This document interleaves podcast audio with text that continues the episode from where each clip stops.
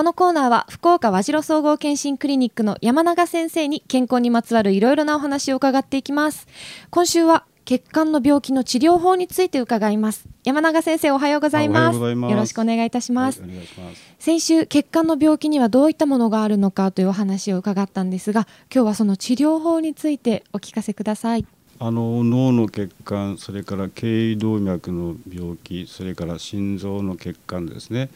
胸からお腹の大きな血管、はい、それから足の血管ですね。あるいは最近静脈ですね。特に足の静脈、はい、でそういうところであの手術的にやる外科的な治療法と、はい、カテーテルを使ってですね心臓の血管を内側から治療しましょうとそういう大きな方向あの2つの方向がありますね。はい、カテーテルっていうのはあのバルーンカテーテルとかいうそういうですね心臓の血管が細いところがあったらそこをバルーンで膨らましたり最近はよくステントって言ってですね、はい、あの血管をこう内側から膨らせる治療があります。でそういうのがその心臓の血管からですね今は頸動脈の血管とかですね最近ではその胸とかお腹の大きな血管の血管にコブができたりした時に、はい、そこを内側からカテーテルでステント治療とかそういうことまでできるようになってますね。だから確かにその手術的にやる技術も進んでますけどもカテーテルを使って内側から治療する方法もかなり進んでいますね。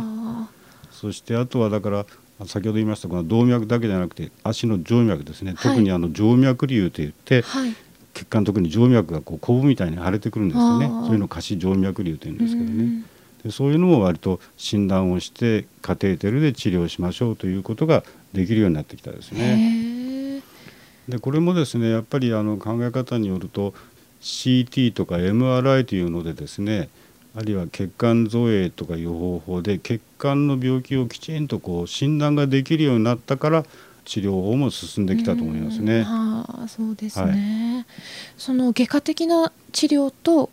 内側から行う治療っていうのはどちらの方が体に負担が少ないんですか？まあその負担の少ないという言ったらカテーテルがあの当然少ないでしょうけども、はい、しかしそれはその病気のその程度、ね、内容によって手術的にやるか、血管の内側からカテーテルで治療しましょうかというのはそういうその人の同じ病気であってもその病気の程度ですね、はい、そういうことによってやっぱり違いますから、それはもうきちんとそういう専門家の先生があの判断した上でになりますよね。はい、でもやっぱりその治療法の選択肢が広がったっていうことですよね。そうですそう考えていただいて血管の病気ももう怖がらずにきちんと診断をしてきちんと治療できる時代になったと思ってますね。はい、だからそういう意味では大きく血管病の治療が進んできたと言えるんじゃないでしょうかね。そうですね、はい、そのためにやっぱりちゃんと前もって検診を受けておくことが何よりですね。そうですね。そしてその異常があるところを専門の先生にきちんとあの見てもらうということでしょうね。はい